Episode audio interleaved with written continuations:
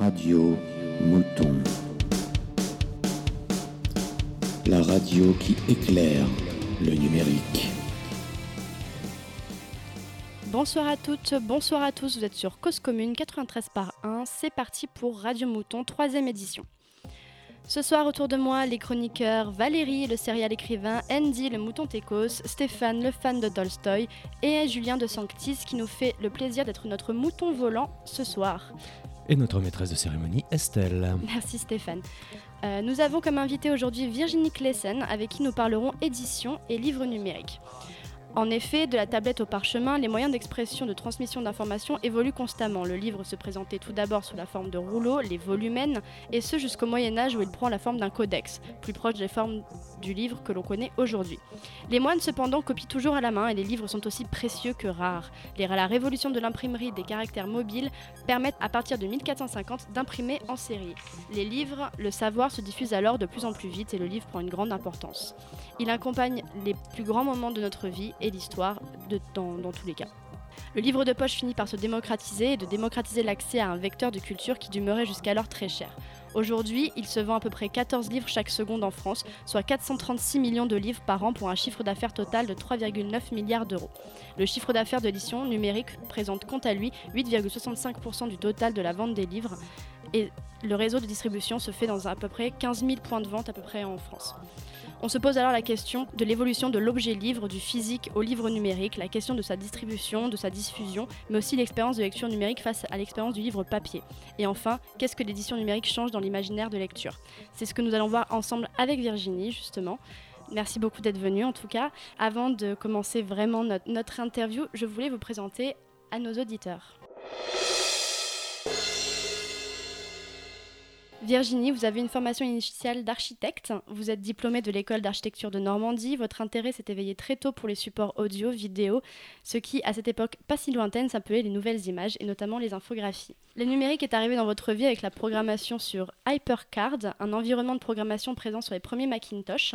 Vous vous prenez de passion pour le code, vous vouliez alors mieux en saisir les enjeux et au-delà comprendre les enjeux du numérique.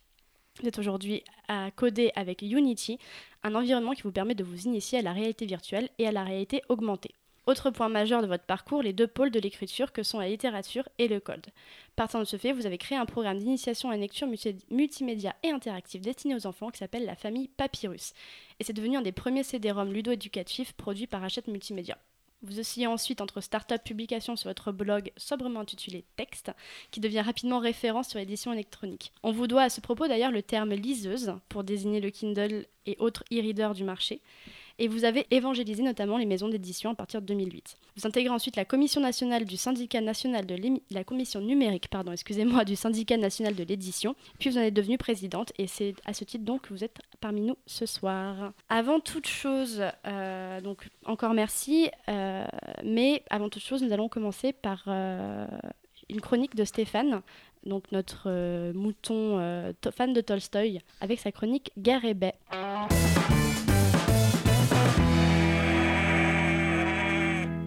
Alors par contre, on m'apprend que Stéphane en fait n'est pas encore arrivé.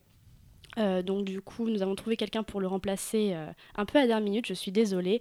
Euh, une personnalité du livre aussi qui nous vient tout droit de Mayence. Et donc du coup qui va nous donner son témoignage. Non, non, mais c'est quoi cette chose là Qu'est-ce que c'est que ce truc là Monsieur Gutenberg, calmez-vous, je vous en prie. Virginie est à vos côtés, un peu de décence, ne vous énervez pas. Virginie, ça, ça me dit quelque chose. C'est vous dans Paul et Virginie J'ai édité ce bouquin, j'avais 350 ans, mais j'étais bon. Ça, au moins, ça avait de la gueule. Il y avait du dos plat, il y avait du cul de lampe, il y avait de la dorure trois faces, du guillochage, des dos nervés, pas de machin électronique ou je ne sais quoi. De toute façon, l'électricité, ça n'existe pas. Alors arrêtez de me bourrer le mou avec vos liseuses. Une liseuse, c'est un tableau de fragonard, pas un machin relié sans cuir, sans orthographe, sans couture copte. Une liseuse, c'est la demoiselle de bonne famille qui vient lire ses textes au papier un peu chenu, mais qui a de la ressource. Pas un de ces machins 100 pages. C'est c'est juste une espèce de grosse chaise. Non, non, pas de vulgarité à la radio, je vous en prie, monsieur Gutenberg. Ouais, ça suffit. Où est le geste large et ferme à la fois de l'imprimeur levant son bras jusqu'aux étoiles? Celle d'Hercule, Savinien, Cyrano de Bergerac, que j'ai édité en 1655. C'était cet imprimeur aplatissant ses folios, découpant ses in quarto, posant au fer sa marque d'éditeur, cousant ses tailles douces. Au moins, c'était de la belle ouvrage. Pas de ces machines qui disent même pas. Et en plus, vous venez me parler des Amazones. Jamais vu un éditeur se couper un sein pour tirer à l'arc. Mais vous mélangez tout, vous perdez le sens commun dans cette maison. Puis les moutons, moi je les utilise. Ça fait de la belle peau pour relier en cuir. Alors ne venez, ne venez pas me brouter les manuscrits, c'est sérieux l'imprimerie. C'est pas vos vos machines avec vos trucs mécaniques ou électroniques ou je ne sais quelle diablerie, vous allez mal finir au mouton. Vous allez mal finir en gigot de 7 heures, les agneaux. Non, Monsieur Gutenberg, le Mouton Numérique est une association très respectable, je vous ne permets pas. Oui, bah, moi je me permets, moi. Bah, je me souviens quand j'éditais Cyrano, celui de Rostand, j'étais allé le voir à la porte Saint-Martin, j'étais pas tout jeune, au milieu des grisettes et des, des- des livres de joie d'ailleurs. Il avait écrit agressif. Moi, monsieur, si j'avais un tel livre, il faudrait sur le champ que je l'éditasse. Amical, mais il doit ren- rentrer dans votre poche. Pour lire, faites-vous fabriquer un vrai livre. Je vais pas tous vous les faire, hein, vous connaissez la musique, celle qu'on écrit avec les mots, qu'on couche sur le papier. Alors on s'appelle des moutons, des animaux du numérique, mais je vois qu'on n'est pas foutu de jouer avec des ex-donos des cadeaux sur une liseuse, puis de toute façon on n'écrit pas sur une fille, sauf dans les liaisons dangereuses. On croirait les plumassiers, les verbeux, les endettés qui tirent la ligne, que j'édite aussi, faut pas croire. Il y en a deux ou trois qui auront- une petite célébrité. Celui de la place des Vosges, là, comment il s'appelle? Celui à Hugo, je crois. Celui qui joue aux cartes avec les curés, euh, je crois que c'est Balzac. Balzac. Oui, ouais, Mm. c'est ça, c'est Balzac, ouais, le curé de Tours. Enfin, c'est pas Balzac le curé, mais c'est pas quoi que. Bon, bah ça, c'est des gens de lettres, des gens du livre. Et ça, c'est Darnton. Il m'avait demandé de l'éditer aussi. Bon, bah au moins à cette époque, il n'y avait pas toutes ces conneries d'écran. On savait lire, on savait imprimer. Puis ça suffit. De toute façon, je vais pas tous vous les faire. Vous n'avez qu'à lire l'encyclopédie de Diderot et d'Alembert. Un bouquin qui a été en prison à la Bastille, c'est gage de qualité. Et puis ça va pas arriver à vos écrivains de votre époque. Allez, bon vent. Ouais, c'est ça. Bon vent, monsieur Gutenberg. Merci, ou je ne sais plus qui, je ne sais plus. On ne connaît pas l'histoire, et, mais il connaît la littérature, mais il mélange tout. Donc c'était Stéphane avec monsieur Gutenberg. Bref, passons aux choses sérieuses. C'était pas si simple avec, euh, avec ce vieil énervé à Ouais, côté ça de moi. suffit. hein. Donc on, a, on- parlons avec vous Virginie donc de l'évolution du livre. Euh, première partie de notre interview sur donc l'objet livre et ses évolutions. Donc Virginie, euh, on le sait, il y a eu beaucoup d'é- d'évolutions de format euh, du livre, on en parlait en introduction. Est-ce que finalement maintenant avec le, livre numérique, vous, voyez qu'il y a euh, un impact sur les typologies de contenu ou finalement est-ce qu'on voit les mêmes livres mais sur un format différent qui est le format numérique? Avant de répondre à votre question, je voudrais juste apporter une toute petite précision par rapport à la présentation que vous avez faite et qui était absolument charmante. Vous avez juste omis de mentionner le fait qu'actuellement, et ce depuis 10 ans, je travaille dans le groupe Editis et vous avez juste mentionné notre principal concurrent et donc ça va pas du tout faire plaisir à mon groupe euh, s'il n'est pas fait mention de ce groupe. euh, le groupe Editis, c'est le deuxième des groupes d'édition français et voilà, ça fait depuis. euh, j'ai travaillé avec Hachette dans une vie antérieure et c'était un, plaisir. Euh, mais aujourd'hui, le groupe dans lequel je travaille et euh, que je représente quand je travaille euh, au sein de la commission numérique euh, du, du syndicat national de l'édition, c'est le groupe Editis. D'accord, j'espère qu'ils vont pas trop nous en vouloir. Non, non, je pense pas. Je- par contre, si j'avais pas fait le rectificatif, euh, je pense que ça leur a pas fait plaisir. Merci de l'avoir fait. Alors, sur votre question, sur, euh, en, en gros, si, si euh, avec, avec l'arrivée des nouvelles technologies du livre, euh, notamment le livre numérique, euh, on, on a- on assiste à des changements dans, dans les typologies de livres. Je dirais que ça fait partie des gros fantasmes qu'on a, qu'on a eu au moment, euh, tout à fait au début de l'arrivée des e-books. Et euh, quand, les, quand on a commencé à parler d'e-book euh, au début des années 2000, et encore maintenant quand on ne connaît pas très bien la question, immédiatement c'est Ah, avec le numérique, on peut, avec le numérique, on peut mettre des images, on peut mettre du code, on peut faire du livre interactif, on peut, euh, tous les médias. En fait, c'était le concept du multimédia dans les années 90. C'était, et ce qui est vrai techniquement, techniquement, avec du numérique, toutes les formes de médias se rapprochent et les frontières se deviennent de plus en plus floues. Donc, on pouvait concevoir des livres qui allaient euh, être sonores, avec des vidéos, avec de l'interactivité, etc on a observé en fait que euh, quand quelque chose est possible techniquement, ça ne veut pas dire qu'automatiquement il va y avoir une demande du public pour ça. Et ça ne veut pas dire automatiquement que des formes euh, littéraires ou des, formes narratives vont immédiatement surgir, tout- toutes prêtes à être acceptées par le public. Et, euh, donc, il y a depuis, depuis l'apparition de le développement de l'informatique et du numérique, énormément d'expérimentation, tous azimuts, et c'est une très bonne chose, et même beaucoup d'éditeurs en font. Mais la réalité de ce qui s'est passé dans les, je dirais, dans les dix dernières années euh, au niveau des maisons d'édition, c'est beaucoup plus quelque chose que euh, j'avais appelé le moment e-book, qui est un moment simplement de se dire, euh, donnons à lire sur un support, euh, sur un terminal de lecture numérique, les livres, euh, des équivalents en fait numériques des, livres imprimés.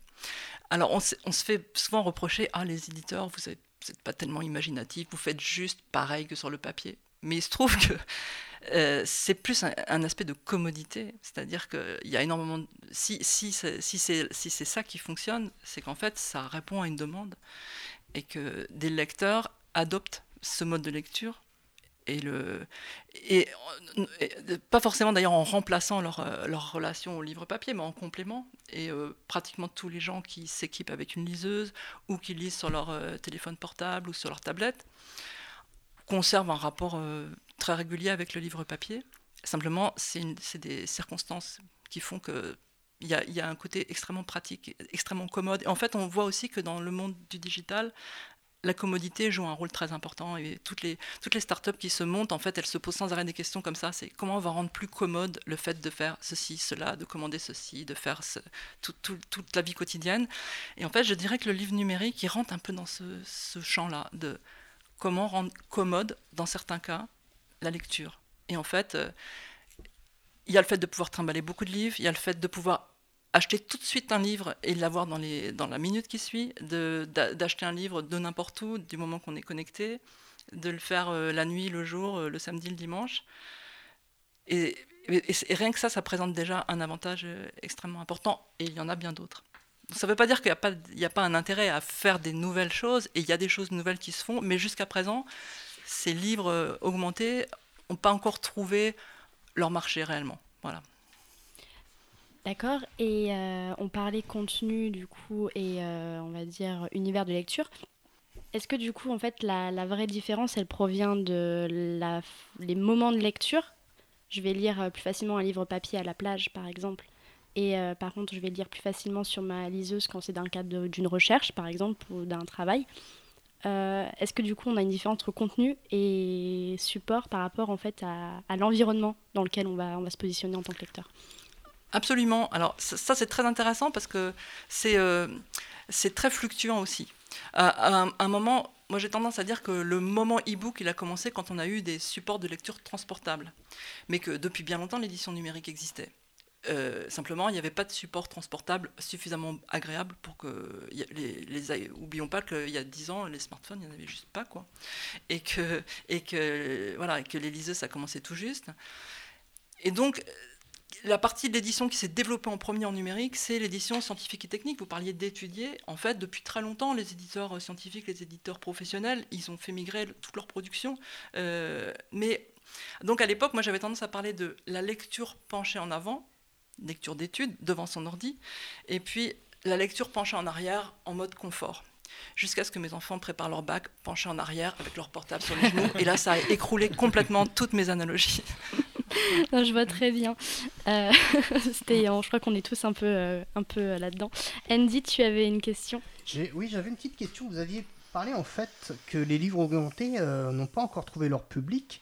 Est-ce que vous pensez que ça, ils vont trouver, enfin ces livres augmentés vont trouver leur public à un moment donné ou ça, va rester un peu comme ça, euh, un marché de niche?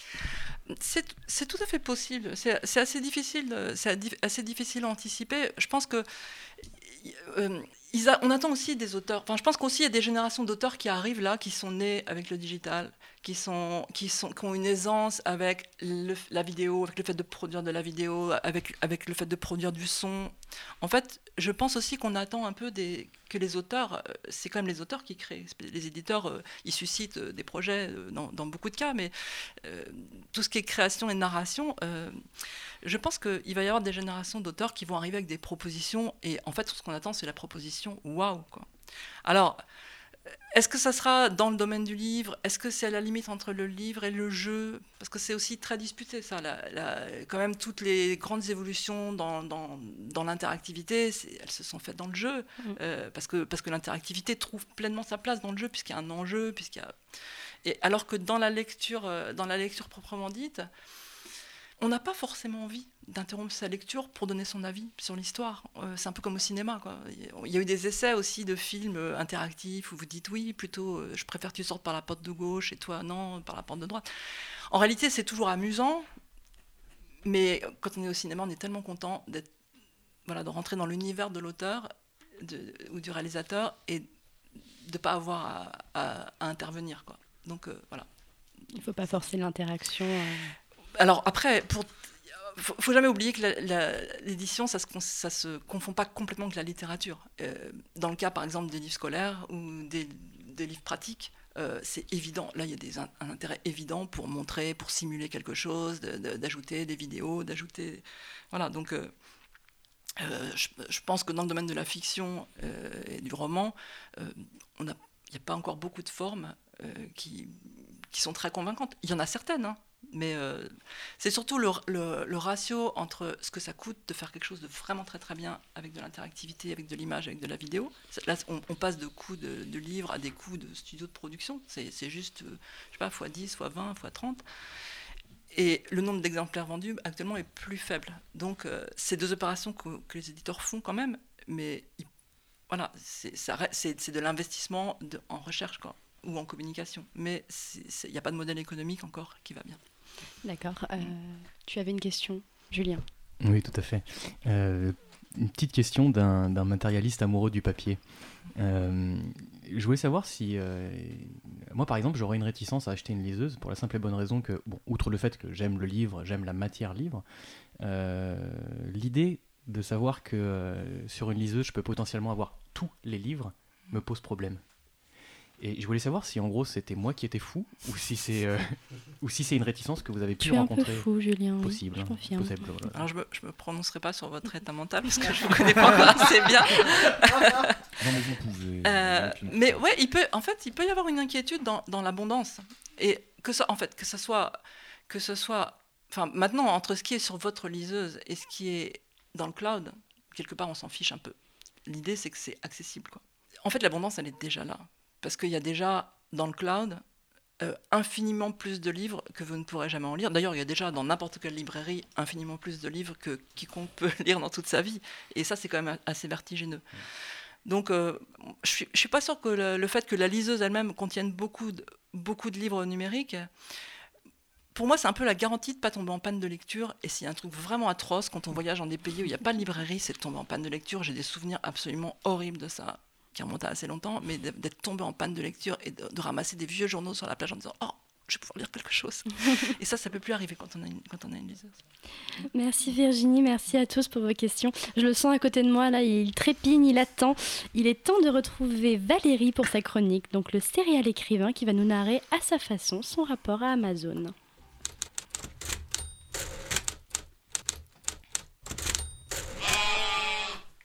Lorsque j'ai su que nous recevions Virginie Klessen pour la troisième émission, j'étais bien content de l'apprendre parce que j'ai un peu l'impression qu'on ne me dit jamais rien. J'ai lâché un sérieux, mais il reste deux jours pour faire la chronique. Stéphane et Estelle ont accueilli ma remarque dans un silence très parlant, puisque je pouvais lire leurs pensées et ça donnait Pourtant, on n'est pas sur Radio Relou, pourquoi ils nous mangent la laine comme ça? J'aurais bien poussé un peu le bouchon, mais je devais rentrer rapidement pour trouver un sujet de chronique. Écrire la chronique, relire la chronique, la répéter, la peaufiner, encore et encore. Ça se voit que je vous la montre ou pas? Vous me dites. Hein. Virginie Klessen, donc, qui est entre autres présidente de la commission numérique du syndicat national de l'édition. Et alors moi, je suis entre autres écrivain. Et les écrivains et les éditeurs ont des relations passionnées, houleuses, parfois conflictuelles, un peu comme les relations entre l'édition et Amazon. Bref, toujours vexé par la réaction de mes camarades, je me lance sur Tiens, je vais dire du bien d'Amazon pendant deux minutes. Tu vas voir un peu, elle va être contente d'être venue, la dame dont je connais le nom depuis très peu de temps quand même. Ça leur apprendra à me prévenir au dernier moment. C'est pas vrai. Mon fond naturel, c'est la moquerie. Il me faut beaucoup de travail pour y coller de la gentillesse. Allez, c'est parti. Alors Amazon, c'est bien parce que... Attendez, attendez, ça va venir. Bougez pas, j'y suis là, j'y suis presque... Ah oui, ça y est. Alors Amazon, c'est la plus grande librairie du monde. Donc ça peut pas être des méchants. 1000 millions de milliards de livres disponibles. C'est le foisonnement, la diversité... Bon, en fait, c'est juste plus de titres pour moins de visibilité, un peu comme si on collait tous les bouquins au Stade de France avec une vitrine de la taille d'un kebab. C'est pour faire genre. Et en plus, par ricochet, il flingue plein de petites librairies. Ça risque donc surtout de devenir la seule librairie du monde. Bon, ok, ça fonctionne pas. Amazon, c'est aussi un partage de revenus beaucoup plus juste que l'édition traditionnelle. Les éditeurs, ils prennent, tenez-vous bien, 90% des droits d'auteur d'un livre papier. En gros, 92%. Hein, Quand je vends un exemplaire de Mon collègue est un robot aux éditions alternatives Gallimard, ça va là, niveau promo, je suis bien pas Doucement, doucement. Je récupère 80 centimes, alors qu'Amazon, il me laisse 70%. Ah, qu'est-ce que vous dites de ça? Bon, en fait, c'est un peu comme comparer des Tolstoy et des Lévy parce qu'ils font pas du tout la même chose. Et Amazon n'assure aucun boulot de promotion puisque ce sont les lecteurs, les éditeurs et les auteurs qui se tapent tout. Merde, ça marche encore pas. Mais je vais trouver un truc. Ah oui, dans l'édition, tout le monde le sait, il y a beaucoup de stagiaires et de main-d'œuvre corvéable à merci. Alors que Amazon, euh, ah bah non, mais là je peux même pas faire semblant. Amazon, c'est une manière de traiter les êtres humains comme du bétail, dont même les pires bergers numériques n'auraient pas osé rêver. Alors qu'est-ce qu'il reste? Bah là, comme ça, je sais pas. Amazon, c'est quand même pourri, dangereux, agressif, prédateur, et surtout, on lui prête tous la main. Les auteurs qui bossent avec, les éditeurs qui bossent dessus, les lecteurs qui vivent dedans. Non, vraiment, Stéphane, Estelle, la prochaine fois, prévenez-moi un peu plus tard que j'ai vraiment pas le temps de réfléchir, ça me déprime trop. Merci Valérie pour cette chronique. Euh, on va pas t'inviter la prochaine fois, en fait, du tout. Euh, mais au moins, on sait aussi pourquoi on pourra plus inviter Jeff Bezos. On s'est fait des amis. Euh, première pause musicale dans Radio Mouton avec de la musique choisie par notre invitée Virginie. Un titre hommage à Jacques Higelin en duo avec Brigitte Fontaine, cet enfant que je t'avais fait à tout à l'heure. Cause commune 93.1 La voix des possibles. Cet enfant que je t'avais fait, pas le premier, mais le second. Te souviens-tu? Où l'as-tu mis? Qu'en as-tu fait? Celui dont j'aimais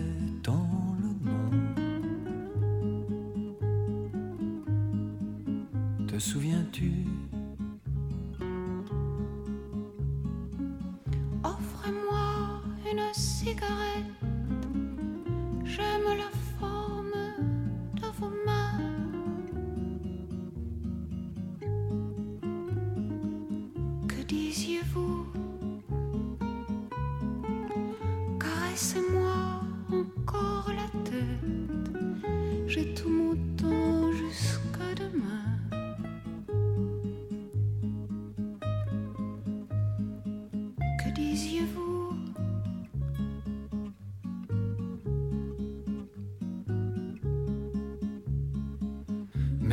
Mais cet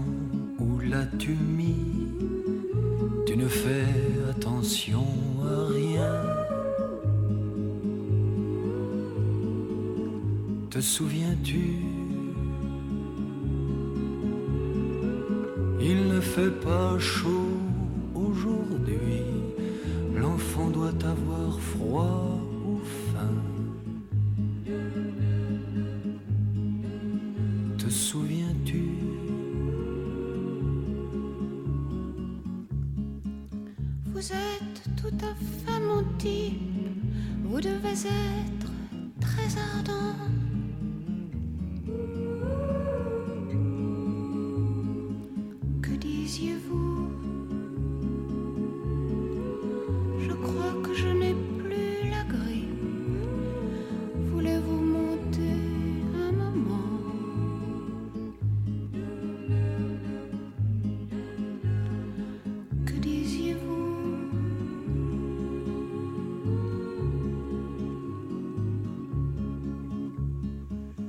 Mais je t'en supplie, souviens-toi, où as-tu mis ce bel enfant?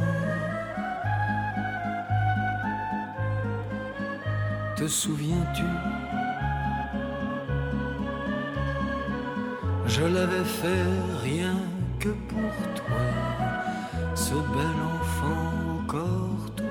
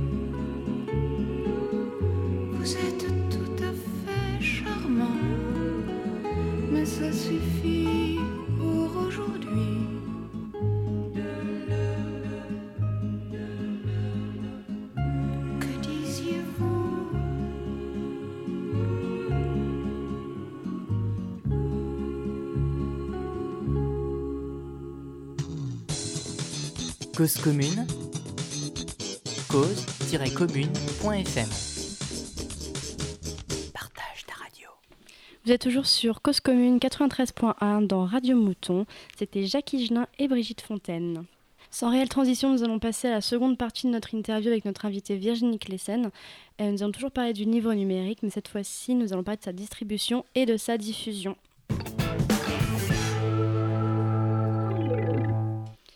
Virginie, euh, sur une actualité un peu chaude, le 11 avril dernier, euh, il y a eu aux États-Unis la Commission des affaires culturelles et de l'éducation, euh, pardon, en France, pas du tout aux États-Unis, mais l'Assemblée nationale du coup a, fait un, rapport de loi qui datait de 2014, euh, encadrant les ventes à distance du, du livre, en expliquant qu'il était difficile de savoir vraiment l'impact que ça avait eu sur les librairies physiques.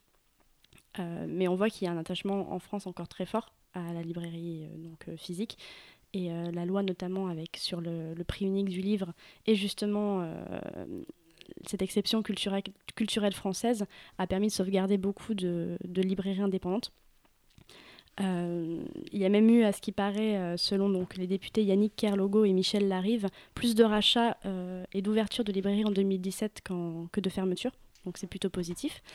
Euh, il y avait donc il y a eu un vrai combat politique qui a été mené euh, donc euh, dès, dès la loi Langue du 10 août 80 jusqu'à aujourd'hui 2014 avec avec la loi sur la, vente à distance. Qu'en est-il aujourd'hui d'un point de vue politique de ce combat un peu pour sauvegarder l'exception culturelle française au niveau des librairies?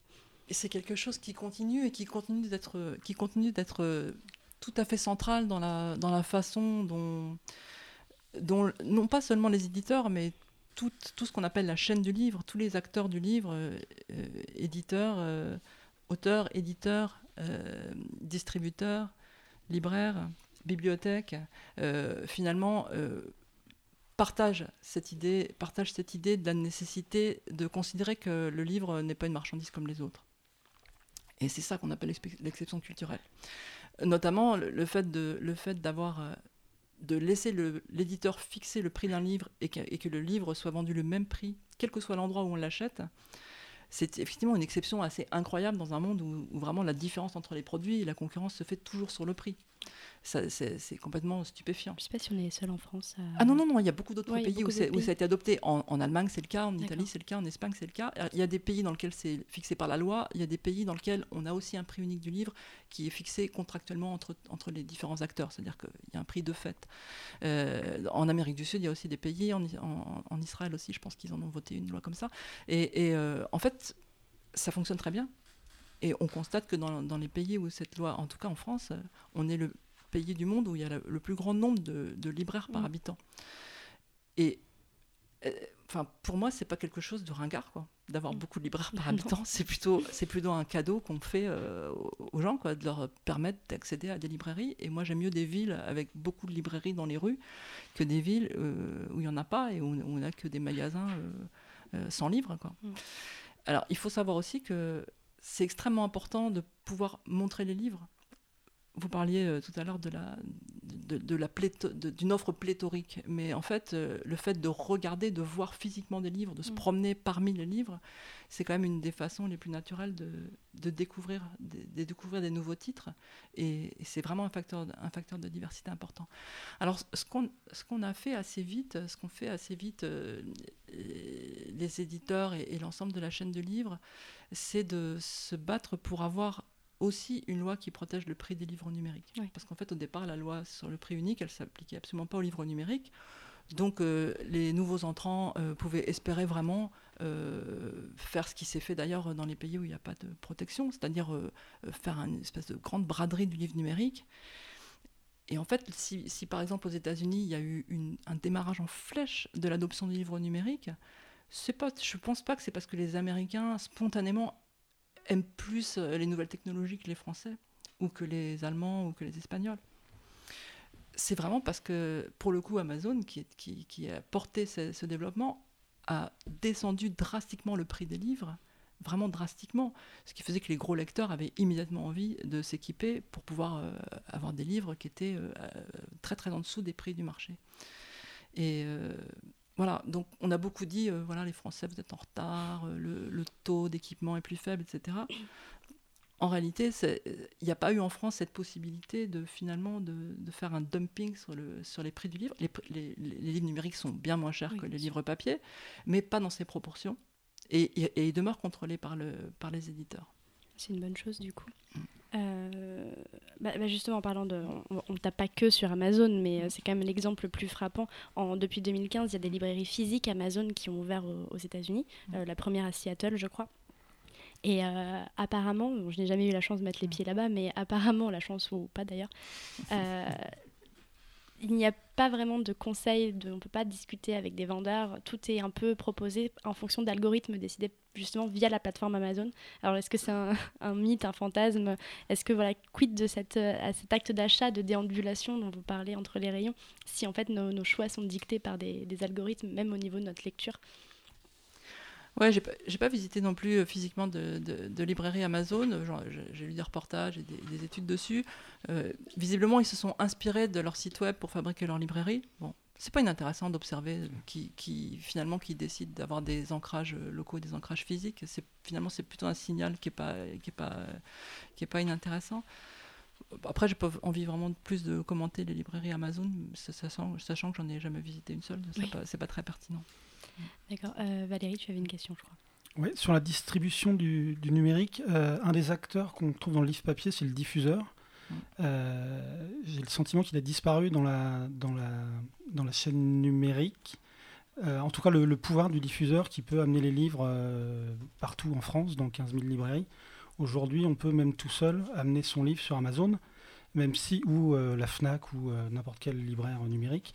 Mais par contre, on- son livre est perdu et tout seul, alors que quand il est dans 15 000 librairies, même si euh, ça tourne beaucoup, on a quand même une visibilité supérieure. Est-ce que vous avez, vous avez le sentiment qu'il y a un équivalent à ces diffuseurs traditionnels Absolument, absolument. Euh, Il il y a des équipes qui s'occupent de diffusion numérique, c'est dans- le groupe dans lequel je travaille et dans l'ensemble des maisons d'édition. Euh, alors parfois c'est dans, le, groupe d'édition, parfois on confie, on confie les, plus petits éditeurs confient leur diffusion à des, entreprises spécialisées qui font souvent en même temps diffusion et distribution. Distribution, ça veut dire c'est eux qui vont pousser euh, les, fichiers euh, vers les différentes plateformes de vente et euh, qui vont stocker et qui vont s'occuper de voilà, dispatcher, faire, ce- faire l'équivalent de la distribution physique, mais, euh, mais dans, le, dans le virtuel. Et, euh, et l'action de la, notion de diffusion existe tout à fait, parce que d'abord, on, négocie avec les, avec les libraires numériques un peu de la même manière qu'on négocie avec, avec des modalités différentes, mais voilà. on négocie, on, peut faire des offres promotionnelles, par exemple, en numérique. On, a un prix unique du livre, ça interdit pas de le baisser. Ça interdit de le baisser seulement chez, chez, un, chez un libraire. C'est-à-dire si on baisse le prix d'un livre pendant une semaine, il faut que l'information soit accessible à l'ensemble des libraires et qu'ils puissent répercuter la baisse. Donc euh, il y a beaucoup de, de diffuseurs justement qui font, des, qui font des promotions, qui font des mises en avant, qui font des semaines thématiques, qui font des 3 pour 2, qui font des choses comme ça. Donc des actions de diffusion et de promotion du livre auprès des, auprès des libraires numériques. C'est c'est un métier qui existe aussi. Ouais. Euh, du coup, on peut passer euh, un peu. moi, Je, parle, je voulais parler de la production un peu euh, littéraire, justement, avec le numérique. On a vu que certains éditeurs ou auteurs décident de faire des livres tout numériques. Moi, je connais des personnes parmi mes amis qui, qui le font, qui décident de faire que de l'édition numérique. Et on voit aussi maintenant de plus en plus se développer les- le crowdfunding pour écrivains. Je ne sais pas si on peut vraiment euh, parler de. Et, et du coup, c'est des nouveaux acteurs, c'est une nouvelle forme de production. Il y a un peu la notion de récompense. Je vais récompenser un auteur que j'ai envie de voir publier, euh, versus un peu écrire pour aussi. Euh, un peu les, les plumitifs, euh, où à l'époque de Balzac, on écrivait en feuilleton. On a l'impression qu'il y a un peu ça qui revient maintenant avec le crowdfunding. Et du coup, qu'est-ce que ça change comme en termes d'alternative à l'écriture traditionnelle et à la production traditionnelle de livres? Bah, ça change beaucoup de choses. En fait, le, le mot que vous n'avez pas prononcé, mais qui est derrière tout ça, c'est le concept d'auto-édition. Oui. C'est-à-dire que. Et, le, gros mot qui va juste derrière, c'est le concept de désintermédiation. Parce qu'en fait, qu'est-ce que fait l'éditeur, euh, si ce n'est de de- d'effectuer parmi l'ensemble des manuscrits qui lui sont adressés une sélection et de décider que tel objet, euh, il, va décider d'investir pour pouvoir le publier. Euh, et donc, tant qu'il n'y avait pas le numérique, l'éditeur était vraiment constituait une barrière à la publication. C'est-à-dire, si vous vouliez être édité, vous pouviez faire de l'auto-édition, mais ça coûtait extrêmement cher. Et, et c'était, et, le, problème était essentiellement. l'impr- L'impression d'un livre coûte pas si cher que ça, mais euh, par contre, le, fait de, que votre livre soit présent dans l'ensemble des points de vente, ça, c'est quand même très, très compliqué. Donc, la, distribution était quand même le point dur qui faisait qu'une personne pouvait difficilement faire sa propre distribution. Donc, tant que le- tant qu'il n'y avait pas de euh, le web et tout ce, que le web a apporté, euh, il y avait une vraie barrière à la publication. Le 1 parle à beaucoup euh, était quand même réservé aux personnes qui arrivaient à convaincre un éditeur de les éditer. Et ça, ça a en partie disparu. C'est-à-dire que maintenant, et ça c'est depuis, je dirais même avant le, côté aut- auto-édition des livres, dès qu'il y a eu les blogs qui sont apparus, il est devenu possible à une personne d'ouvrir son blog ou une chaîne YouTube, même chose, et de s'adresser à un public potentiellement très nombreux. Après, on sait que pour réellement euh, fabriquer un public sur un blog ou sur une chaîne YouTube, il faut, pas mal de talent, d'énergie et de temps et, pas mal d'ingrédients différents. Mais potentiellement, euh, voilà, ça existe. Alors, ensuite, il y a eu ce phénomène d'auto-édition euh, avec des facilités pour créer soi-même son livre numérique. Amazon le fait, d'autres ac- d'autres acteurs euh, français euh, ou autres euh, le font aussi. hein, pas mal de sociétés offrent ce service. Qu'est-ce que ça change pour l'éditeur? Alors, dans un premier temps, on peut complètement s'affoler en se disant Oh là là, mais on n'a plus besoin de nous. En fait, ça nous jette un peu un défi. C'est-à-dire, ça nous jette un défi de qualité et ça nous jette un défi de dire Attendez, si tout le monde publie, le tout venant, des choses intéressantes, moins intéressantes, plus intéressantes, etc. Euh, le service que va rendre l'éditeur, c'est de, c'est que c'est une sorte de label, c'est-à-dire ça veut dire quelqu'un dont c'est le métier, qui est un passionné, a choisi ce livre pour vous. Il a décidé de, pu- de publier. Ce livre, il va rentrer dans, dans sa collection qu'il a créée. Ce livre, il va se battre pour qu'il soit diffusé. Ce livre, il va exister pendant longtemps. Un éditeur, c'est aussi ça, c'est-à-dire c'est quelqu'un qui va miser sur un auteur, qui va continuer de croire en lui, se battre pour lui pendant des années, construire un catalogue, veiller à la pérennité des, œuvres qu'il publie. Dans l'auto-édition, il y a une possibilité d'être publié. Et, c'est quelque chose à la fois d'individu- d'individuel. On n'est pas, choisi par quelqu'un. On s'auto, on s'auto, on s'auto-publie.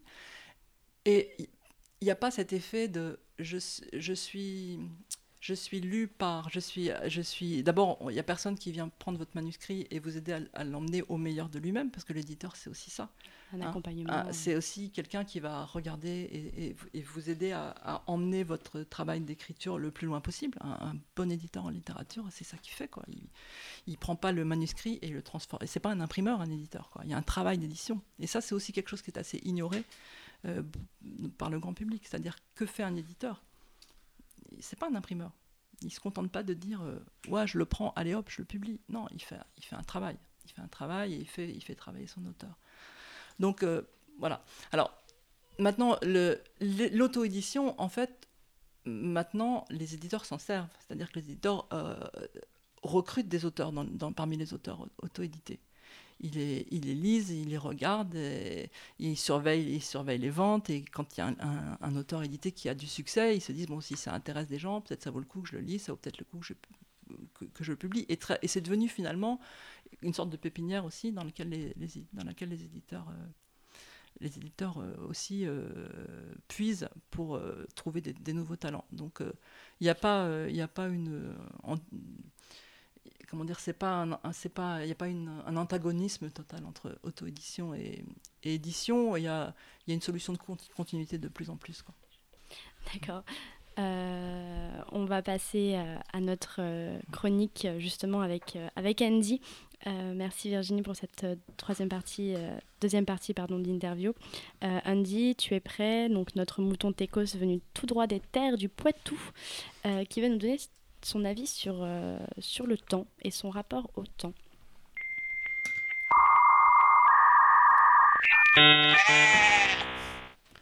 Tic, tac. Je me souviens d'une époque pas si lointaine où j'avais le temps. Le temps de flâner, de glander, parfois de procrastiner et surtout de penser. Aujourd'hui, dans ma vie d'actif, chaque minute compte, chaque seconde compte. Mon oreillette me dit même que chaque milliseconde compte. Hé Valérie, je cherche mon temps. Tu l'as vu? Oui, il est parti par là, plus rapide qu'un hyperloop sous acide. Ah, mon temps file. Il file si vite que j'entends la petite musique qui me dit que la fin arrive. Vous savez cette musique? Ça sent le sapin, moi je vous dis. Pour mieux contrôler mon temps, pour ne pas perdre de mon temps si précieux, je rationalise mon temps. Enfin, on le rationalise pour moi. Mes activités quotidiennes sont mesurées via les multiples incarnations de la rationalisation, le réveil pour que je me lève à l'heure, ma liste de tâches à faire, ma to-do list pour les anglo-saxons, mon Pomodoro technique qui me permet de me concentrer sur mes cycles de travail. Euh, voilà, personnellement, c'est 35 minutes. Et cela sans compter les, euh, les aides numériques. Dernière incarnation du le temps, c'est de l'argent. Gadget pour certains, laisse numérique pour d'autres, pour que je sois à l'heure dans tout ce que je fais. Julie Desk, mon assistante virtuelle bien-aimée, Rescue Time ou appli qui va sauver mon temps en la divergeant des activités inutiles comme procrastiner. Tic, tac. Par le pouvoir du temps pour soi, Frederick Winslow Taylor, apôtre de l'organisation dite scientifique du travail, je t'ordonne de sortir de mon temps. Frédéric Taylor et son taylorisme, ses méthodes d'optimisation du temps et du travail, on connaît. La chaîne du travail, la chaîne du constructeur automobile Ford et sa mise sous tutelle via cette chaîne du temps des ouvriers qui y travaillaient, on connaît aussi.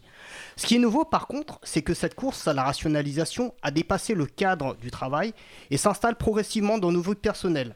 Les laisses analogiques et numériques, citées plus haut, sont désormais partout.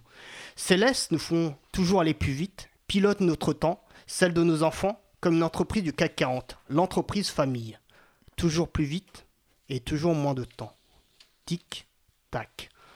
En y pensant, cette optimisation de notre temps n'est-elle pas aussi une façon de faire du neuf sur de l'ancien et surtout de ne pas regarder à d'autres voies possibles, plus respectueux de notre temps N'occulte-t-elle pas les questions que nous devons nous poser sur le devenir de nos sociétés.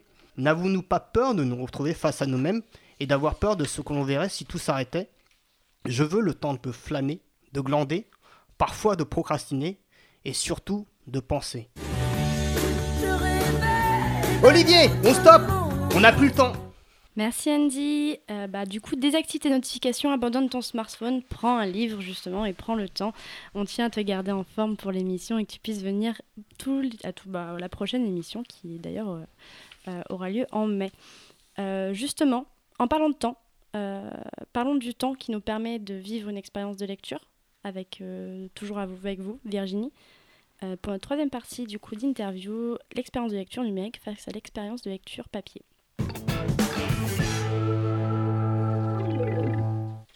Pour parler euh, littérature dans, dans la modification, Michel Butor euh, propose d'abandonner le livre qu'on est en train de lire sur, une banquette, euh, sur la banquette d'un train ou à côté de nous, sur un banc. La question, à l'évidence, c'est que ce n'est pas vraiment possible avec le, livre numérique, ou sinon on abandonne toute notre bibliothèque. On peut le faire, c'est- très bien, mais peut-être qu'on a plus facilement envie d'abandonner un livre qu'une bibliothèque. Et, et du coup, ça permet de rebondir un peu sur, euh, le, concept de est-ce que le livre restera un bien collectif, pas dire universel, alors qu'on on voit qu'il a tendance à s'individualiser justement avec le support numérique, puisque mon support numérique m'appartient et je peux difficilement le prêter ou prêter un seul livre dans mon support numérique, contrairement à, un, livre, entier. Alors, il faut distinguer euh, la liseuse ou le terminal de lecture et le livre numérique. Euh, personne va abandonner euh, un truc qu'il a acheté plus de 100 euros, nulle part. Enfin, sauf euh, vraiment des gens très très riches. mais bon, la majeure Ça partie arrive. des gens ne vont pas le faire. Et donc, la question, c'est pas tellement de de- d'abandonner son sa liseuse ou son smartphone plein, plein de livres, ni de perdre tous ses livres. La question, c'est d'arriver à prêter un livre numérique. Prêter un livre numérique, en réalité, c'est possible. En fait, actuellement, c'est un peu difficile. Mais justement, c'est un sujet sur lequel on travaille. En, faisant et en, essayant de faire évoluer, en fait, les systèmes de protection des livres. Ce qui fait qu'on ne peut pas facilement prêter un livre numérique, c'est qu'on pose sur les livres pour éviter que le fait que quelqu'un achète un livre, ça veut dire que tous les gens qui connaissent et les gens qui ne connaissent pas euh, peuvent bénéficier du livre. Ça, c'est techniquement, c'est possible. C'est souhaitable pour personne, puisque du coup, il n'y a plus du tout de modèle économique. euh, et, euh, et donc, les livres, comme pas mal d'autres objets numériques, sont dotés de systèmes de protection. Après, on peut discuter à l'infini est-ce que c'est utile, est-ce que c'est bien, est-ce que c'est possible, etc. La réalité, c'est que une grande partie des livres, pas tous, d'ailleurs, dans certains groupes, dans, le groupe dans lequel je travaille, c'est à peu près 40-60, euh, il y, a, aussi beaucoup d'éditeurs qui posent pose- qui posent pas de protection en considérant que en faisant confiance à leur lecteur pour pas partager. Voilà. Quand vous parlez de protection, vous parlez du Mm. DRM, ce qu'on Oui, appelle le c'est ce qu'on appelle digital, les DRM, euh, Digital Right Management, ouais, c'est ça. voilà. Et du coup, ça, Voilà. tendance, ça, va, ça peut Alors, évoluer. Après, ce ce qu'on- enfin, les- éditeurs ont aussi conscience que le fait de prêter un livre, ça fait partie des choses qu'un un lecteur a envie de faire. Et les éditeurs ont envie aussi que leurs lecteurs soient des gens contents, quoi, et qui- qui- qu'ils aient un rapport heureux avec leur livre. Donc en fait, on travaille, euh, on travaille euh, ensemble via un, un labo de recherche et de, et de euh, qu'on a créé qui s'appelle EDR Lab, euh, justement sur plein de solutions techniques pour améliorer la lecture numérique, notamment pour faire évoluer le format des livres numériques, et notamment aussi pour inventer et mettre en application un nouveau système de DRM qui permettrait de prêter les livres. Où en fait, et ce système, il existe, il est en train d'être mis en service d'abord avec le prêt en, bibliothèque, donc ça sera d'abord expérimenté par les bibliothèques. Et puis, euh, et puis euh, là, dans, les mois qui viennent, ça va, il va se répandre euh, pour le grand public. Et ce système permet en fait de prêter le livre un certain nombre de fois, et simplement au moment où il y, a- juste un- une surveillance qui est faite automatiquement, et quand on voit que le livre est prêté un nombre de fois qui correspond absolument pas à un usage, j'ai plus en tête le chiffre, mais là il y a, un- petit effet euh, alerte et euh, la personne va, recevoir un, un mail et, et voilà, il y aura des conséquences directes. Mais euh, il y, a, il y a une possibilité de prêter les livres avec ce, avec ce nouveau système de DRM qui est aussi, euh, je ne sais pas si parmi vous il y a des gens qui ont acheté déjà des livres numériques, mais la première fois qu'on fait ça, l'expérience est assez désagréable, on est obligé de faire tout un tas de, mani- de manipulations extrêmement pénibles. Et donc, euh, euh, cette- ce nouveau système de DRM sera aussi plus user-friendly et, et beaucoup plus agréable à utiliser.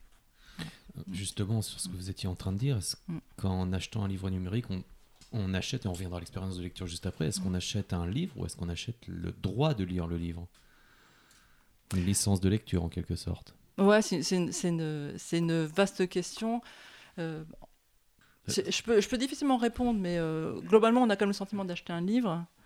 Euh, mais en même temps, quand on achète un livre papier, quelque part aussi, on, on- on achète, un- on achète l'objet, mais on, a- on, on achète, enfin, on, on achète aussi l'œuvre. Ça, c'est un peu, c'est un- c'est les deux choses, quoi. Euh, le fait, de- Mais, voilà. mais Mm. l'éditeur ne peut pas venir reprendre le livre chez vous si vous Non, l'avez prêté vrai, à c'est 500. vrai. Enfin, En fait, aucun éditeur a jamais fait ça. La seule, la seule entité qui a fait ça au monde, Oui, c'est Amazon. Ouais, qui a Amazon. effacé des livres dans les. Aucun éditeur n'a jamais fait Non, ça. non, mais c'est- pour la- la comparaison. Non, mais il y, a- il y a cet aspect. Ouais. Mais c'est vrai que de toute façon, les objets numériques sont différents des objets physiques. Alors, euh, c'est toujours très amu- amusant et intéressant et, et- et- et, euh, intéressant intellectuellement de, de comparer, quoi. Mais euh, globalement, moi, je préfère penser des complémentarités. D'abord, c'est ce qu'on observe.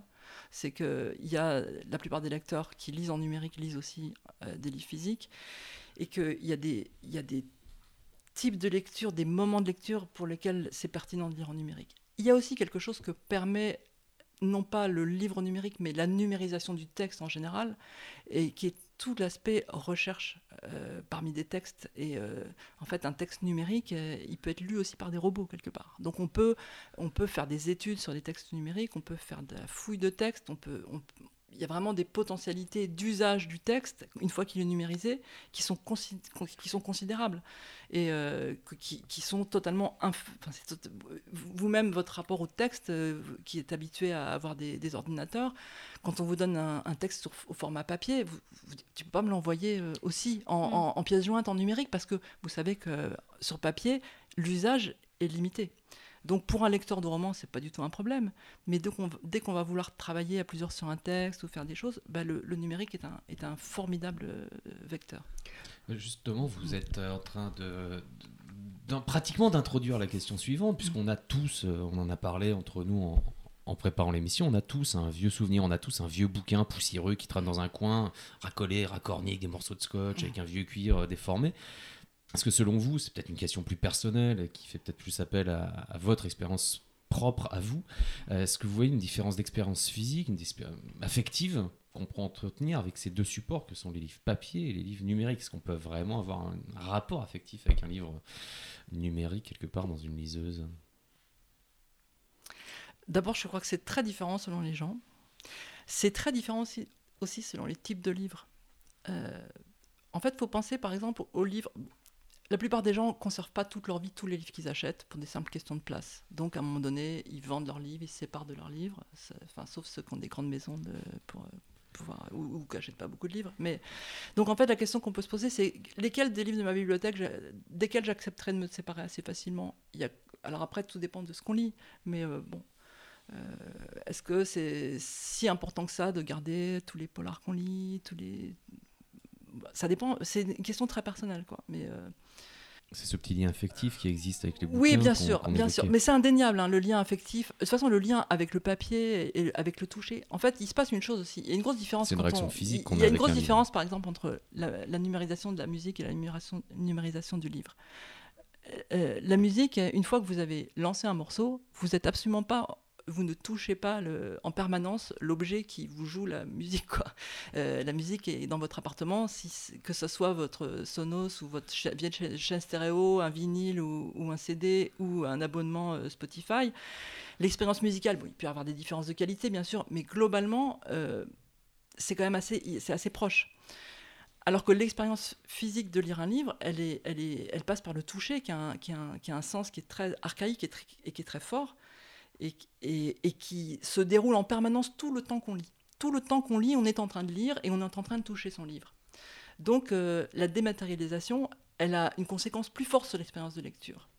Après, les gens qui font le, le passage, qui se mettent à lire en numérique, euh, je pense aussi que l'immersion dans la lecture, c'est juste le moment où on oublie. On oublie qu'on est en train de lire. Quand vous rentrez vraiment en lecture, le moment où, vous, où votre, maman, quand vous êtes un enfant, vous dit Viens à table, et que vous dites Ouais, j'arrive, et que vous continuez à lire quand même, à ce moment-là, vous avez absolument plus la sensation physique de lire. Vous êtes vraiment, votre imaginaire a pris le dessus.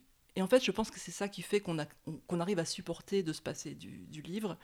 C'est qu'une fois qu'on est rentré dans la lecture, ce qui compte, c'est vraiment ce qui se passe dans l'imaginaire, dans le, dans, le cerveau, et que, et que perd conscience de son corps. quoi.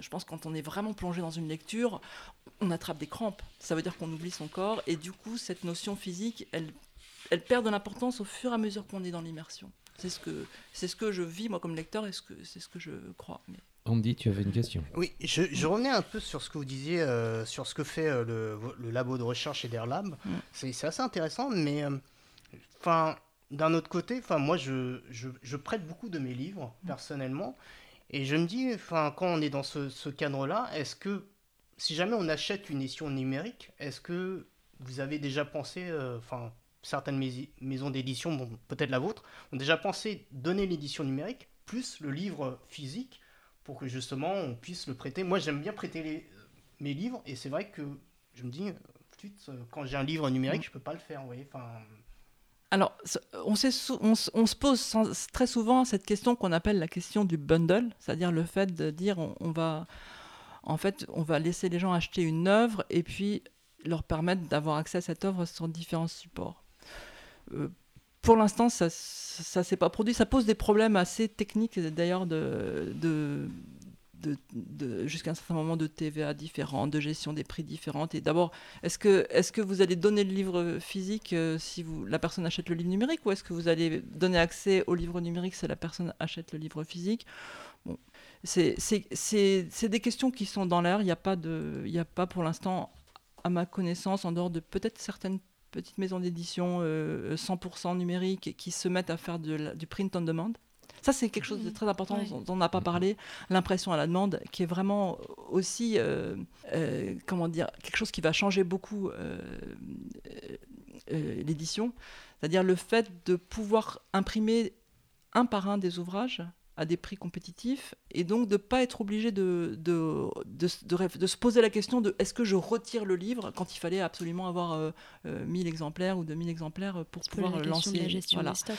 Voilà. Et donc ça, ça, per- ça, ça- c'est un gros, c'est un gros changement aussi. euh, Et pour, pour l'impression complé- à la demande. pour compléter, euh, un de mes éditeurs, donc Numérique Livre, qui était un éditeur euh, 100% numérique. Ah oui, je les connais. ouais. Euh, et en fait, ils sont passés aussi à l'impression à la demande. Mm. Euh, et ça rejoint ce que vous évoquiez sur le fait qu'il y a des fois on a envie de lire en numérique, et puis des fois on a envie de lire en papier. Et Mm. ils avaient beau avoir un public euh, a priori 100% numérique, la demande euh, en papier est arrivée. Mm. Et euh, l'impression à la demande. En, en fait, on, on s'aperçoit que les, les éditeurs euh, 100% numériques que moi je suis depuis le début et que je, dont je suis le travail, parce que c'est vraiment des gens qui ont inventé plein de choses et fait plein de choses, euh, ils, sont, ils sont tous allés vers, euh, vers, euh, vers l'impression à la demande. C'est aussi parce que quand on fait, quand on le fait pas, on se on se prive d'un tel, d'un tellement large public. C'est très difficile d'être un, éditeur euh, 100% numérique quand il y a seulement euh, 20% des, des gens qui livrent en numérique. Ça veut dire que vous, déjà, quand on fait des, livres pour tout le monde, euh, c'est déjà assez compliqué d'en vendre suffisamment pour, euh, pour gagner de l'argent. Alors quand on se prive d'emblée de 20%, de 80% de ses lecteurs, euh, c'est très très difficile d'atteindre un équilibre. Donc le fait de faire de, de l'impression à la demande, ça, ça, leur, ça permet quand même de toucher euh, beaucoup plus de lecteurs. Merci Virginie, merci. On va vous retrouver dans quelques minutes avec euh, quelques autres points à aborder, mais en attendant, les balades numériques d'Estelle dans sa vallée balsacienne l'amènent cette semaine sur les terres désolées d'un monde noir où règne en maître la data et les enfants.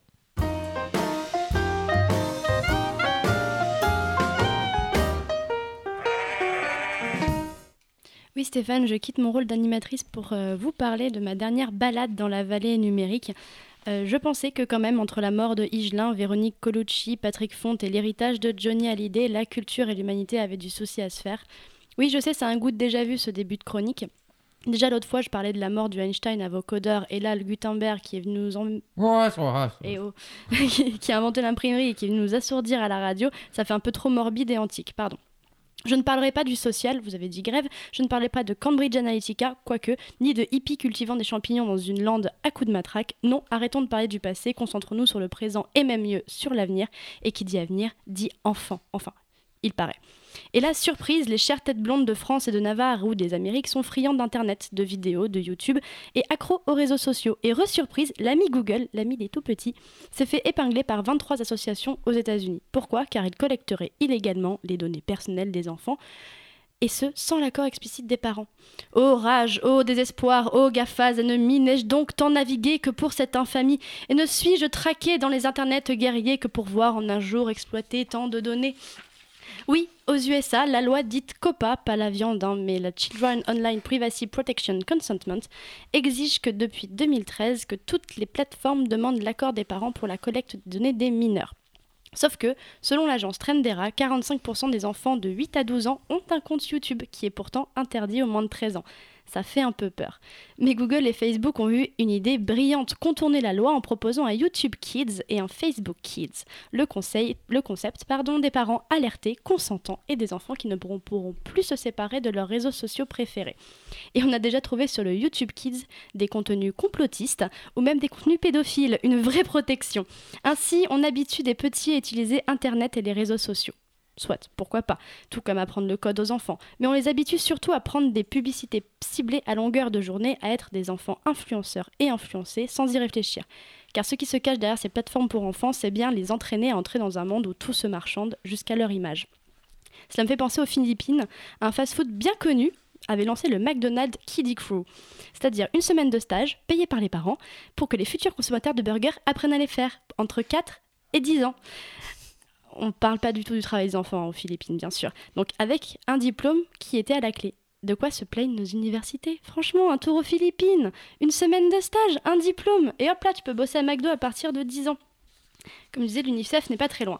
Ce n'est plus la nuit des enfants rois de Bernard Lantéric, un livre où les enfants surdoués deviennent des assassins, mais bien une nuit blanche de réseaux virtuels où les enfants deviennent des objets prêts à consommer. Que dire alors des enfants stars de YouTube qui font tout comme les grands, et ces maquillages, tuto coiffure, blagues sur leur vie quotidienne, payés parfois par des marques et exploités par des parents peu scrupuleux. Si déjà la vie et les habitudes de navigation d'enfants de 6 ans peuvent être exploités, que dire quand ils auront 12, 16, 20 ou 40 ans? Une génération 3.0 qui a du mal à tourner les pages d'un livre et préfère slider. Moi, je vous le dis, lisez des contes à vos enfants, apprenez-leur le bricolage, mais surtout, apprenez-leur à être alerte sur Internet. Car aux âmes bien informées, la sécurité n'attend point le nombre des années. Merci Estelle, tu disais qu'on ne pourrait pas avoir Bezos dans l'émission. Bon, bah on vient aussi de se fâcher avec Google et avec McDo, on ira bouffer ailleurs. vous inquiétez pas, tout va bien, il nous reste Facebook. Jusqu'à la prochaine émission, certainement. Seconde pause musicale dans cette émission, Joey Homicile, More Spirit.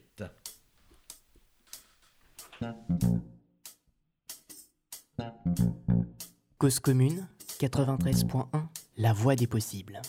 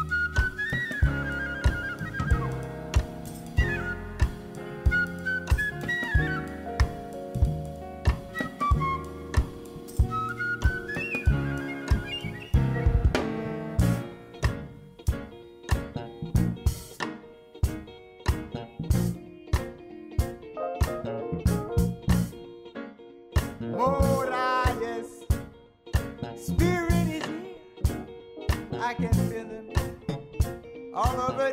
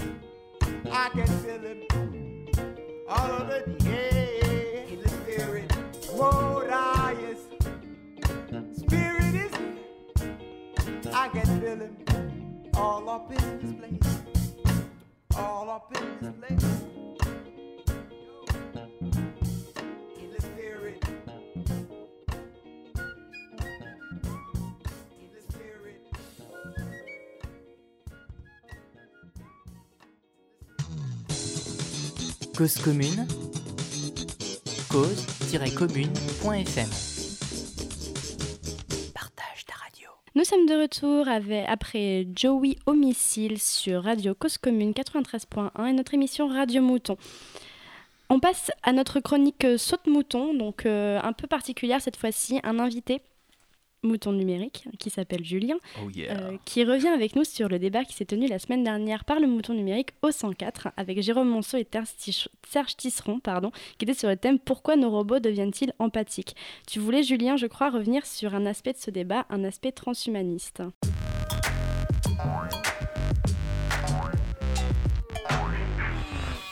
Oui, tout à fait, merci Estelle. Petit flashback d'ouverture sur la rencontre de jeudi dernier dédiée à la thématique des robots émotionnels et empathiques. Alors pour rappel, même si Estelle l'a déjà fait, nos invités étaient le psychiatre Serge Tisseron et le roboticien Jérôme Monceau. L'un des mérites de cette soirée fut d'éviter le serpent de mer des robots accédant à la conscience. Si la question de l'IA dite forte euh, ou générale n'est pas illégitime, son, omnip- son omniprésence médiatique entretenue par les chantres du terminatorisme masque des problèmes beaucoup plus réels car déjà très actuels. Pour éviter leur prise en otage par les discours gavés de prophéties autoréalisatrices et de complexes transhumanistes, il suffit d'interroger des gens sérieux. Le transhumanisme, parlons-en tiens. Un autre serpent de mer au venin particulièrement corrosif. C'est peut-être le classique manquant du débat, mais je sais que Tisseron comme Monceau ne le portent pas dans leur cœur. Le transhumanisme est une idéologie aux courants multiples, prônant l'augmentation de nos pauvres esprits et corps de lâches, par le biais de techniques comme l'eugénisme ou les implants en tout genre. En fait, son horizon ultime est de rendre l'humain immortel. Enfin, de rendre ceux qui le veulent immortels, parce qu'il faut pas déconner, on est quand même en démocratie libérale. Ce qui m'inquiète, en réalité, ce n'est pas temps le transhumanisme lui-même, que l'adhésion irréfléchie qu'il parvient à susciter dans l'esprit de certaines personnes. Comme toute idéologie, il séduit par son mode de pensée binaire. J'ai rencontré des gens dont l'argumentation n'allait pas plus loin que vitesse égale bien. Lenteur égale pas bien. J'admets toutefois qu'ils sont cohérents puisqu'ils aspirent à devenir des ordinateurs. Pour ces adeptes, revendiqués ou non, le salut ne peut qu'être technologique. Leur croyance est que tout problème a une solution technique. On appelle ça le solutionnisme. Votre QI n'est pas assez élevé? Vous vous sentez profondément déclassé par rapport à votre collègue chinois? Pas de problème. Il y a des implants pour soutenir la concurrence. Donner la vie est un fardeau injuste de la nature? Pas de souci. Nous cultiverons les embryons dans des dispositifs ectogénétiques.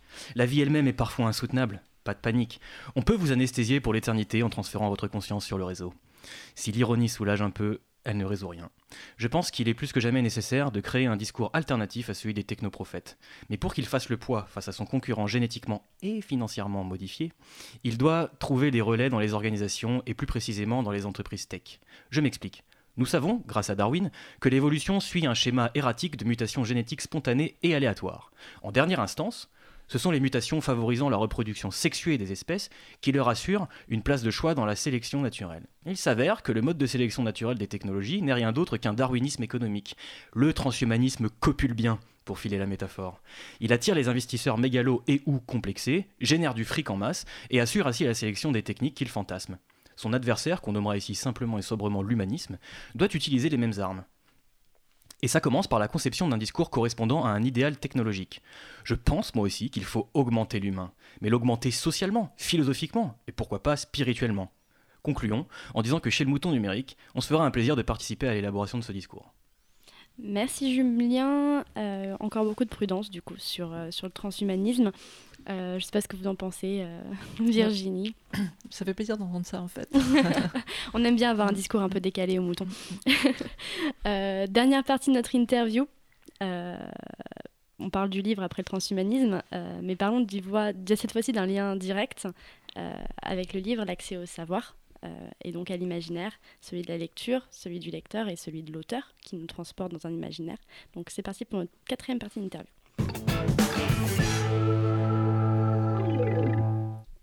Virginie, je, je, pense que vous connaissez Robert Darnton, euh, directeur de la, enfin peut-être pas personnellement, mais directeur du coup de la Harvard University Library, euh, qui estime qu'une nouvelle ère s'est ouverte, euh, celle de la bibliothèque universelle, rendue possible, rendue accessible à, à, tous grâce au, au web. Se pose alors la question donc de, de, de, cette, de la bibliothèque à l'heure d'Internet, conserver un livre, archiver tout, avoir une trace de tout et un accès du coup illimité au savoir. Euh, est-ce que ce numérique, euh, du coup, permet d'avoir accès à une, euh, à une plus grande connaissance, un plus grand savoir? Il y a plusieurs choses dans votre question. déjà, le, le, rôle des bibliothèques depuis, depuis leur origine est déjà de conserver les livres. Actuellement, tous les livres que nous publions, nous sommes obligés, nous sommes, c'est une obligation légale, d'adresser pour chaque nouveau livre publié un exemplaire à la Bibliothèque nationale de France qui fait déjà ce travail de conservation. Euh, ce, que, ce que change le numérique, c'est pas tant la, con la conservation. En fait, on peut redoubler la cons conservation des livres physiques avec une conservation des fichiers numériques. D'ailleurs, on est en train de discuter avec la Bibliothèque nationale de France du dépôt légal numérique, oui. c'est-à-dire le fait de leur déposer systématiquement à chaque nouveauté aussi un fichier, euh, un fichier numérique à, à, des fins de conservation.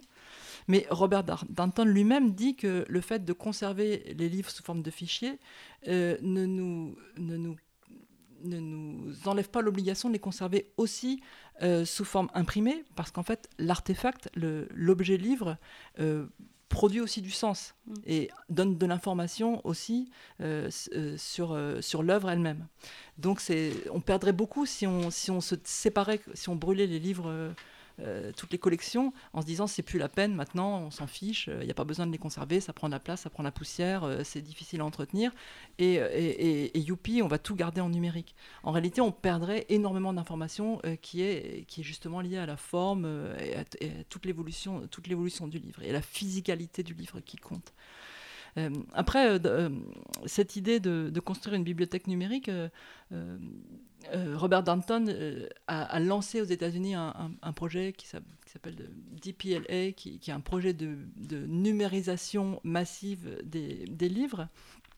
Mais il s'est heurté là-bas, comme Google, qui avait aussi ce projet et qui, l'a depuis très longtemps de numériser les livres, euh, au droit d'auteur, c'est-à-dire qu'en fait, euh, euh, les livres sous droit ne peuvent pas être numérisés librement. Euh, et d'ailleurs, Google a, euh, a eu des procès, a, été arrêté dans son projet, euh, en tout cas de son projet de, donner accès dans les bibliothèques à l'ensemble de livres qu'il aurait numérisés.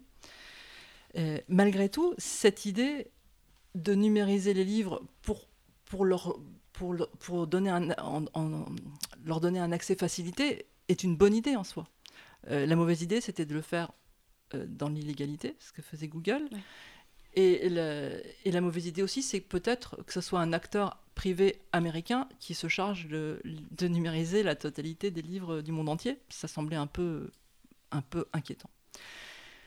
En France, ça a donné naissance à un projet sur lequel on, on a travaillé pendant des années et qui, et qui a été euh, pas mal discuté, mais qui, mais qui en définitive a réussi à exister, qui est le projet de numérisation des livres indisponibles. C'est-à-dire que par rapport à cette interdiction de, numériser les livres sous droit, euh, il y a eu une impulsion qui, a fait qu'on s'est rassemblés, qu'on a réfléchi euh, entre le ministère de la Culture, les éditeurs, euh, la Bibliothèque nationale, les auteurs, et, qu'on a essayé de trouver une solution à ça, et qu'on l'a trouvé en réalité en faisant voter un texte de loi, la loi sur les livres indisponibles, et en trouvant les moyens de monter ce projet, de numériser massivement les livres. En fait, qu'est- qu'est-ce que qu'est-ce que c'est les livres indisponibles? C'est des livres qui ne sont plus vendus, parce qu'on ne peut pas vendre indéfiniment tous les livres, il n'y aurait, jamais- y aurait jamais de possibilité de, de les... Enfin, les livres ont une vie, quoi. Ils, ils- ils naissent et ils meurent. Certains livres ont une vie plus longue que d'autres, c'est les, les œuvres qui rentrent dans, le- domaine classique. Mais il y a des livres qui n'ont pas, vocation à être... Enfin, qui n'ont pas vocation, qui réussissent pas à trouver leur public après quelques, années de- d'existence. Ces livres-là, ils, existent en bibliothèque, on peut les trouver uniquement en bibliothèque, mais ils n'existent plus dans les librairies, on peut les trouver peut-être en, en occasion. Et c'est de ces livres-là, c'est les livres épuisés en fait, les livres non disponibles dans le commerce, mais pas encore dans le domaine public, c'est-à-dire toujours protégés par le droit d'auteur. Donc c'est des livres qu'on- que les bibliothèques elles-mêmes ne peuvent pas numériser, enfin que personne ne peut numériser sans autorisation. Et là, on a, on a fait un projet de numérisation des livres indisponibles. Et actuellement, il y a déjà plus, de 30 000 livres qui ont été numérisés, qui sont remis dans le commerce sous forme numérique et qui sont aussi disponibles euh, à la Bibliothèque nationale de France. Donc euh, c'est un projet euh, vraiment collaboratif avec beaucoup de gens qui se sont mis autour de la table. Et cette bibliothèque dont rêvait Danton, en réalité, on a réussi à la faire en France. Et donc on a une continuité entre les livres du domaine public qui sont massivement numérisés par la, Bibliothèque nationale de France, les nouveautés qui sont numérisées naturellement par les éditeurs, et puis cette zone un peu entre les deux de livres indisponibles qui sont numérisés dans le cadre de ce projet. Donc en fait, cette, bibliothèque, pour ce, qui, est de la langue française, on est en train de la réaliser euh, progressivement et, c'est un, projet assez fascinant. Euh, vous évoquez le projet Relire ou... Absolument. Ouais. Non, Mm. parce que vous disiez qu'il avait été discuté. Il, Mm. il a pas mal de détracteurs aussi. Il y a eu, euh, il y a eu comme dans tout projet, il y a eu, il y a eu des détracteurs, bien entendu. Sur, sur le, il y a certains auteurs qui veulent pas que leurs livres soient numérisés. Il y, a, il y a une minorité d'auteurs qui ne veulent pas, une minorité très agissante qu'on a beaucoup beaucoup entendu, mais il y a aussi quantité d'auteurs qui sont absolument ravis que leurs livres euh, existent à nouveau et soient à nouveau disponibles. C'est une question de libre arbitre, en fait, de choix. Et De toute façon, tout auteur a le droit de s'opposer. Oui. Alors il y a beaucoup d'auteurs qui ont, qui ont considéré, quelques auteurs ont considéré que c'était épouvantable de devoir s'opposer et qu'on aurait dû leur demander l'autorisation. Simplement, c'est un, un quand on travaille sur des centaines de milliers d'œuvres, ça voulait dire juste on ne peut pas faire le projet. Euh, parce que on- il suffit de faire des multiplications. Quoi. Il- on aurait passé des années et des années et des années pour obtenir les autorisations, identifier les ayants droit. Des- certains de ces livres ont été publiés dans les années 20 ou 30, donc c'est identifier des successions, aller retrouver l'ensemble d'une succession. Pour... Enfin, c'était impossible. C'était Voilà. là-dessus euh, Mm. notamment qu'il y avait pas mal de discussions sur la, Voilà. la qualité de la base de données des ayants droit. Et c'est pas une question de qualité de base de données, c'est Ouais, que enfin. elle est inexistante. Oui, bah- parce que les bases, les bases de données telles qu'on les connaît, ça existe depuis quelques dizaines d'années à peine. Et là, on, a- on avait des œuvres euh, pour lesquelles, euh, voilà, il, aurait fallu en- faire un travail de détective pour retrouver certains ayants droit. Euh, donc, l'idée, c'est que on, on on- va, de toute façon, on va les rechercher au, maximum, mais euh, le- il faudra plutôt que les ayants droit se manifestent eux-mêmes et ils ont la possibilité de le faire. Quoi. Mais la plupart des auteurs sont vraiment contents que leur livre re- retrouve un public. Enfin, les auteurs écrivent pas pour que leur livre reste caché. Quoi. Les- un auteur, quand il écrit, il a quand même envie d'être lu, a priori. Après, qu'il y ait des gens qui soient opposés au projet, de toute façon, quoi qu'on fasse, il y a, il y, a des- il y a des gens qui- il y a des gens qui sont opposés. Il y aura toujours des oppositions. Absolument. euh. Je pense qu'on pourrait parler pendant très très très longtemps de ce sujet. C'est un, Mm, un peu houleux et c'est- ça, ça cristallise un peu des passions, hein, ce- surtout ce rapport à l'auteur, à l'écriture. Euh, mais euh, on, on va, on va terminer là, mais on, on vous garde encore un petit peu, euh, Virginie. Euh, une petite tradition qu'on instaure dans Radio Mouton. Euh, c'est euh, justement euh, tester notre invité sur un, un mot du numérique. Euh, c'est Valérie qui va vous le présenter justement aujourd'hui. Vous aurez ensuite une minute, une minute trente pour en parler. C'est parti pour la minute belle shit.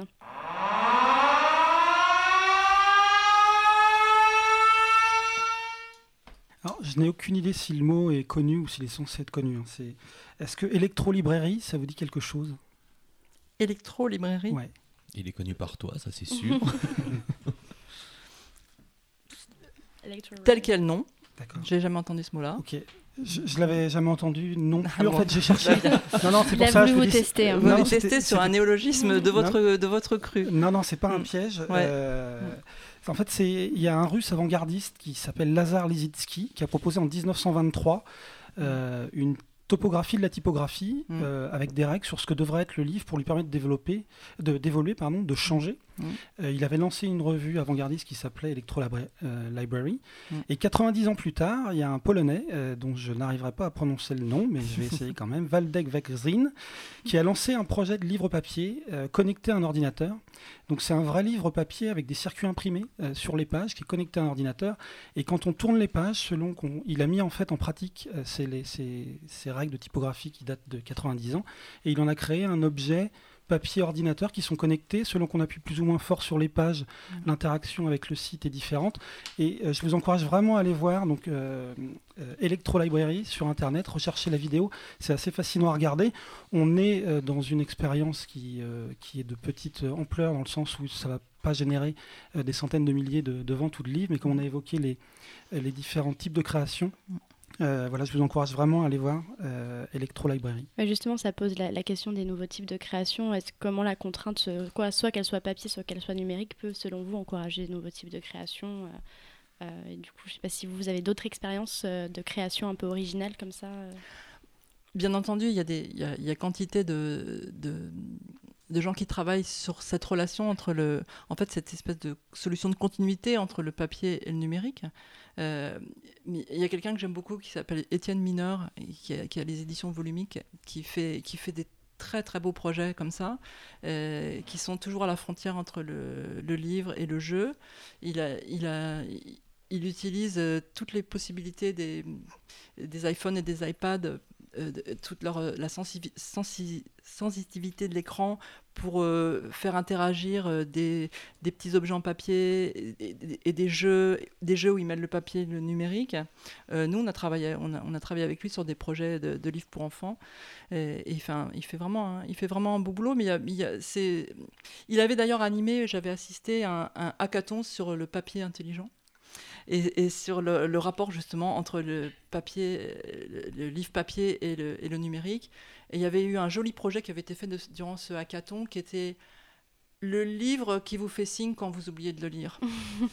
C'est-à-dire il y avait Un un, peu livre, comme un qui enfant un livre aussi, il y avait- donc il y avait des Arduino, des choses comme ça, et il y avait des petits capteurs dans les livres. Et en fait, quand, quand vous étiez trop longtemps, à- trop longtemps sans, sans tourner une page, il vous envoyait des messages en disant bah alors euh, tu m'aimes plus tu veux Harcelé par son lire, livre.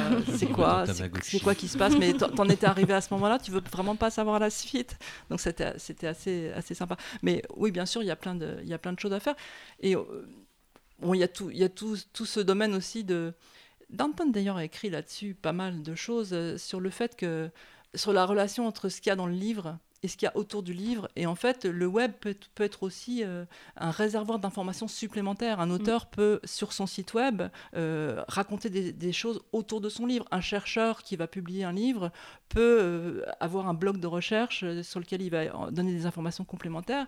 Et on utilise très souvent des sites web en complément de, en complément de livres, avec une liaison qui peut être le QR code n'est pas la plus légère, mais maintenant on arrive à faire des la reconnaissance d'image, la reconnaissance de page, et très facilement avec un, avec un mobile, passer de la version physique à la version en ligne. Merci euh, Virginie. Euh, euh, notre émission touche à sa fin. Le livre a encore de, beaux jours devant lui et il peut se renouveler. Justement, on l'a vu de plein de manières différentes. Mais nous devons nous quitter. On pourra en parler pendant des heures. Donc, je vais vous dire au revoir et à bientôt. Donc, la troisième édition de, de Radio Mouton. donc, sur le livre numérique. Euh, on peut conclure en disant qu'il faut toujours lire, toujours lire, toujours en lire, euh, le donner à ses enfants, les prêter, euh, utiliser des livres numériques ou non, des livres papier. Donc chacun, chacun a, sa, a sa manière de voir. Merci Virginie d'être venue. de- Merci pour l'invitation. D'être, de au jeu. Vraiment, c'était un débat passionnant. Euh, Andy, Valérie, euh, Stéphane, euh, à nos chroniqueurs, merci. Merci aussi à, à Julien d'être venu en tant que mouton volant. On verra qui on invitera la prochaine fois. Et merci à toi, Estelle. Ce sera Oui. moi la prochaine fois encore Non, tu ne, on verra si t'es sage. Mais peut-être que tu vas remplacer Valérie du coup. Bon, merci à Libre à toi et à Cause Commune. À Olivier aux manettes, Euh, on se retrouve le mois prochain, euh, au mois de mai, le 17 mai si je ne me trompe pas, C'est exactement ça. pour la prochaine émission de Radio Mouton. À très bientôt, au revoir.